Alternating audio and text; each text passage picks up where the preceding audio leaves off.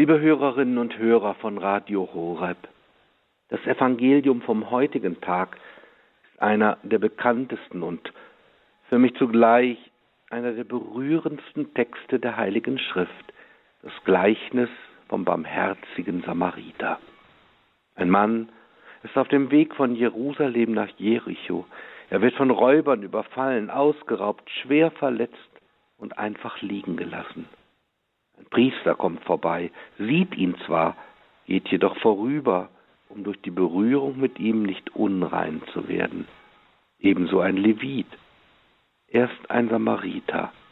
In den Augen der Juden ein Heretiker und Ungläubiger, lässt sich von der Not des Überfallenen berühren. Er schaut hin, steigt von seinem Reittier ab, verbindet seine Wunden, bringt ihn in eine Herberge und sorgt sogar noch dafür, dass es ihm dort an nichts fehlt. Immer wieder neu trifft uns die Frage Jesu am Ende des Gleichnisses ins Herz. Wer von diesen dreien meinst du, ist dem der Nächste geworden, der von den Räubern überfallen wurde? Und mit dem Gesetzeslehrer, dem Jesus diese Frage gestellt hat, müssen wir uns immer wieder eingestehen.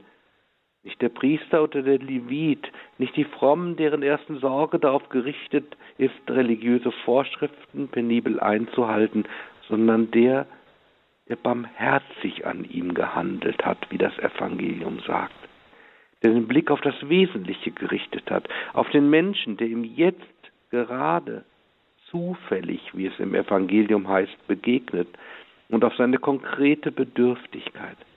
Schon vor 500 Jahren hat Martin Luther den Sinn dieses Gleichnisses und damit die untrennbare Verbundenheit von Gottes und Nächstenliebe, von Frömmigkeit und tätiger Caritas so zusammengefasst. Wer an seinem Nächsten vorübergeht, der geht auch an Gott vorüber denke, das ist ein Satz, den auch wir alle unterstreichen, unterstreichen könnten. Während des Missionsmonats Oktober soll es bei den Mittagsansprachen auf Radio Horeb um das apostolische Schreiben Evangelii Gaudium gehen.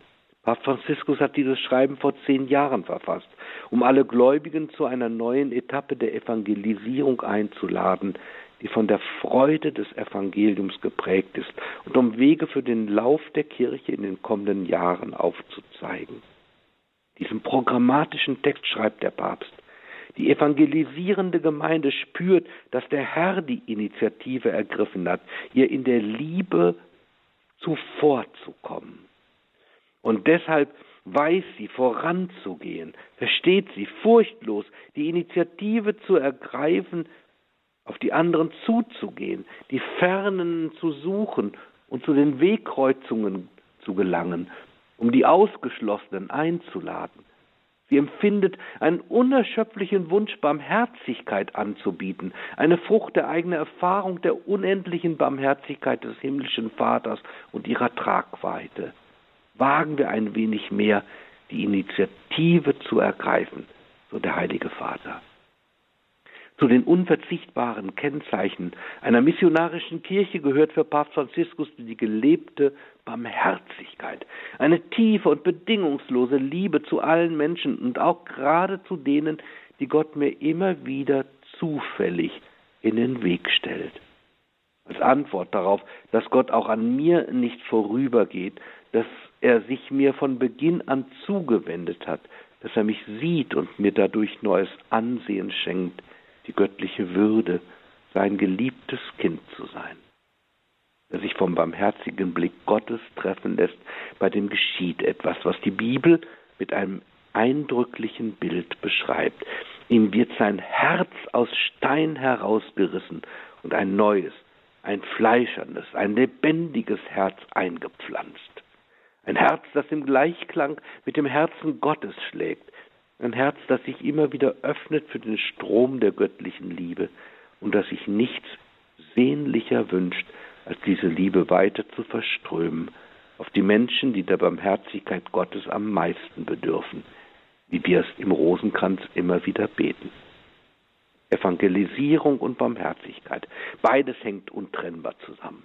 Der Kern des Evangeliums besteht in der grenzenlosen Liebe und Barmherzigkeit Gottes zu allen Menschen.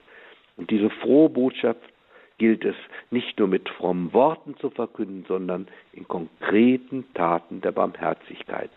Als Einzelne, aber auch als Kirche, die auf alle Menschen zugeht und ihnen offen und barmherzig begegnet. Lassen wir uns deshalb, heute aufs Neue von der Frage Jesu ins Herz treffen. Wer ist dein Nächster? Gehen wir durch diesen Tag mit einem wachen Blick und einem offenen Herz für die Menschen, die Gott uns heute zufällig in den Weg stellt, was immer Zufall bedeutet. Lassen wir uns berühren von ihren Freuden und Hoffnungen, ihren Ängsten und Sorgen. In ihnen begegnet uns Gott selber deiner Barmherzig, deine Barmherzigkeit. Und dazu bitten wir nun den Segen Gottes auf uns alle herab. Der Herr sei mit euch. Und mit deinem Geiste. Der Name des Herrn sei gepriesen. Von nun an bis in Ewigkeit. Hilfe ist im Namen des Herrn. Der Himmel und Erde erschaffen hat. So segne euch und stärke euch in eurem Glauben, in eurer Hoffnung und eurer Liebe, der allmächtige und gute Gott, der Vater und der Sohn und der Heilige Geist. Amen. Gehen wir hin in Gottes Frieden. Dank sei Gott dem Herrn. Ja, und vielen Dank auch an Bischof Karl-Heinz Wiesemann aus dem Bistum Speyer für die Mittagsansprache heute hier bei Radio Horeb, für das gemeinsame Gebet und den Segen.